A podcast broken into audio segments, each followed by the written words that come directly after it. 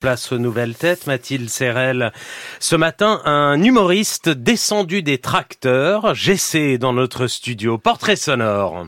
Le soleil de juillet et l'herbe de la prairie incitent à l'aventure. Mais le monde est bien trop vaste pour un si petit poussin. Petit poussin à la ferme. Il s'imaginait plutôt devenir Miss France, paléontologue ou chirurgien esthétique, mais pas agriculteur, comme son oncle, sa tante et ses quatre grands-parents.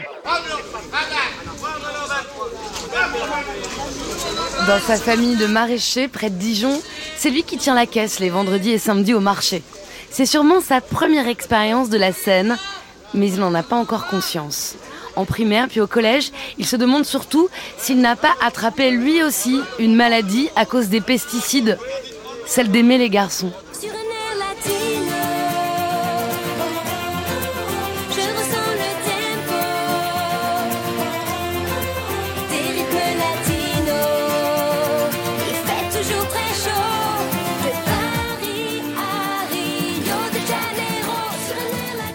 Chez lui, il peut s'éclater à reprendre les chansons de Laurie. Il peut vouer un culte à Paris Hilton. À l'extérieur, c'est autre chose. Les coups, les humiliations, il se réfugie dans le travail et la fiction. Au bout du téléphone, il y a votre voix et il y a les mots que je ne dirai pas. Tous ces mots qui font peur quand ils ne font pas rire, qui sont dans trop de films, de chansons et de livres. Devant huit femmes de François Ozon, la voix d'Isabelle Huppert, reprenant message personnel de Françoise Hardy, lui donne le titre de ce qui sera son futur spectacle. Oui, un stand-up qui le libère aujourd'hui autant que tous ceux et celles qui ont la chance de le voir. J'essaie Raymond Lacroix. Bonjour. Bonjour Mathilde. C'est incroyable parce que vous mettez des, caresses et des claques aux gens qui vont vous voir. C'est un moment vraiment fou et dense. C'est votre biographie sur scène. Vous avez eu du temps à le sortir. Vous allez partir en tournée bientôt dans toute la France et vous parlez de cette vie d'enfant de famille d'agriculteurs comme on ne le voit pas dans les images de BFM, comme on ne le voit pas non plus dans Au nom de la terre, qui est pourtant un très bon film. C'était quoi cette enfance et comment vous vous regardez aujourd'hui par exemple cette crise? Alors où on parle, il y a il y a mille tracteurs euh, qui sont qui sont en train de, de, de bloquer euh, devant le Conseil européen à Bruxelles. Ben moi, avant tout, c'était une enfance que je pensais pas du tout différente de celle des autres. J'avais pas conscience que j'étais un cutéreux et, euh, et, surtout, euh, c'était une enfance remplie d'amour, avec euh, énormément de gens, une très grande famille. tout le monde aide, tout le monde met sa main à la pâte pour faire tourner les terres et pour faire tourner la ferme. Et, et c'est vraiment beaucoup de joie et surtout une conscience très tôt que le monde va un peu mal parce qu'on a fait la transition nous vers le biologique il y a 20 ans, dans les années 2000. On n'en parlait pas trop, mais nous, de par l'histoire familiale, mon cousin euh, est né avec une malformation du fait qu'on a utilisé trop de pesticides. Oui, vous parlez, vous parlez de mamie qui a la main lourde sur le glyphosate. ma grand-mère, il il y avait un pissenlit dans la pelouse, ça mettait un coup de Roundup et c'était réglé. et, euh, et, on a repensé tout ça euh, très vite parce que en fait, on pouvait pas continuer ainsi parce que les gens tombaient malades. Mm. Et euh, donc c'est pas les normes qui vous font passer au bio. Non, c'est une volonté de vie, vraiment, de, de, de se rendre compte que c'est mauvais, mais parce qu'on l'a au plus profond de nous ressenti. En même temps, vous n'aimez pas, on va dire la version parisienne, fantasmée de la campagne. Vous dites moi les bobos qui ont planté trois radis pendant le confinement, ça va deux minutes s'achète une ferme dans le Perche. Euh, non, mais et en même temps c'est mes amis donc je les aime infiniment et j'en deviens petit à petit. non mais comment vous le voyez ce récit euh, des agriculteurs donc de ceux qui nourrissent la France? Euh, Je sais que vous adorez Annie Ernaux. Est-ce qu'il y a aussi hmm. une voix là euh, qui, qui n'est pas entendue ou qui n'existe pas dans la fiction et qui n'existe pas dans la dans la façon de, de parler de choses différentes, nuancées? Bien sûr, je crois qu'on a une vision un peu euh, pastorale de ce qu'est euh, l'agriculture euh, aujourd'hui et que grâce à ce qui se passe en ce moment, on se rend compte que c'est un métier qui est difficile, que c'est un, métier dont on parle finalement peu alors qu'on tous les jours on a besoin d'eux.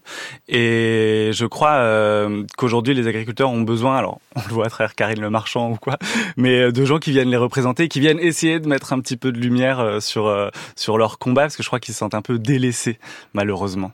Alors vous vous vous avez euh, bon, lavé la mâche dans la baignoire, je le précise, hein, pas d'essoreuse pour la mâche, ça la casse. Oui. Et ça, c'est très important, Nicolas valide. Je l'ai appris grâce à votre Ah spectacle. oui, euh, faut, faut la mettre dans des bains. Elle prend des bains pour enlever tous les grains de sable. Et, euh, et vous allez euh, en fait progressivement bah, vivre euh, un truc difficile, c'est que chez vous il n'y a pas de problème avec euh, votre coming out, mais Non. par contre à- l'extérieur c'est l'enfer. Ouais. Alors on pourrait penser qu'en grandissant dans une ferme et avec une famille euh, plutôt paysanne, euh, il y a un problème avec ça. Pas du tout. Ça a toujours été très accepté. J'ai eu des oncles et des tantes homo et lesbiennes. Et euh, au contraire, j'ai fait cette expérience-là au collège du harcèlement et de la primaire. Donc une fois que je sortais de la cellule familiale, c'est là que les problèmes commençaient. Des problèmes que vous avez mis du temps à raconter à, travers vos propres mots. Vous allez d'abord être comédien, Mm. Euh, vous allez faire le cours Florent. Euh, On vous voit dans Les Infidèles, euh, le, le film avec Jean Dujardin. On vous voit aussi dans la série Versailles. Qu'est-ce qui se passe? Qu'est-ce qui déclenche l'envie, vous dites, de fendre l'armure du rôle? Eh ben, je crois que c'est Annie Arnaud qui, qui le dit. Euh, elle dit que si elle n'avait pas écrit, elle s'en serait un peu voulu de toutes ces choses qui l'ont traversée, dont elle n'aurait pas été euh, le témoin par l'écriture. Et je crois que j'ai eu envie, quand j'ai un peu digéré toutes ces choses qui me sont arrivées, de dire tiens, est-ce que le fait de pas connaître mon géniteur, d'avoir euh, vécu du harcèlement, euh, je devrais pas un peu le transmettre à travers des lignes pour être témoin juste de de manière individuelle de ce qui m'a traversé? Et c'est comme ça que vous avez écrit ce spectacle où il est aussi beaucoup question de sexe, il faut le dire aux Oui, gens qui viennent. ça. Par exemple, le stand-up, c'est que de l'amour. hein, Plus je vous en donne, plus vous m'en donnez. C'est comme un 69, sauf qu'on va pas s'étouffer, par exemple. C'est ça. Ça, ça Eh commence, ben, c'est un beau résumé du spectacle. ça Merci commence Mathilde. là-dessus. Ou quand on s'imagine faire l'amour, on s'imagine pas les quatre fers en l'air en train de faire un créneau. Stop, doucement. Et ça passe pas. C'est ça. Bon, vous découvrirez et c'est fou comme on frôle aussi le drame, euh, le, le drame que vous avez vécu et en, je pense, en transformant tout ça euh, en, richesse, euh, voilà, universelle, éducative, ça dépasse complètement votre expérience à vous. Vous voulez le montrer euh, un peu partout, je crois, dans les lycées, les collèges justement? Oui, oui, oui. J'ai eu un rendez-vous justement avec les, des gens qui travaillent au ministère de l'éduca- de l'Éducation pour savoir ce qu'on pouvait faire avec les scolaires sur ce sur ce problème du harcèlement qui apparemment est un grand point. Euh, du gouvernement euh, qu'ils aimeraient éclaircir. Euh, je sais pas ce qu'il est possible de faire en tout cas pour euh, aider les scolaires avec ce spectacle, mais c'est vraiment quelque chose que j'aimerais faire. Alors, vous allez donc une tournée qui va démarrer, j'essaie, dans toute la France, en Suisse, en Belgique, au mois d'avril, mai, juin. Vous avez même joué dans votre hometown Oui, à Dijon. trop en content. juin. Et euh, mais vous avez un rêve secret pour la rentrée. Vous voulez devenir journaliste à France Inter. Mm. Ouais. Ah ouais, c'est mon rêve. Et vous avez une minute pour nous convaincre. Ouais, journaliste culture. Ouais. Eh ben oui, Mathilde, Nicolas, Léa, euh, la première news de ce matin, hein, c'est évidemment l'affiche de la grande finale de la Starac qui vient de tomber. Pierre contre Julien, un vrai choc des titans que nos auditeurs pourront découvrir samedi soir. Qui de Patrick Fiori ou Claudio Capeo viendra soutenir les élèves? Réponse dans deux jours. Et ah, on m'annonce que Léa Salamé sera spécialement en duplex de la plaine Saint-Denis pour recueillir la réaction des familles des deux candidats. L'autre info de ce matin, c'est bien évidemment la sortie du nouvel album de Laurie. mais oui, Léa sûre.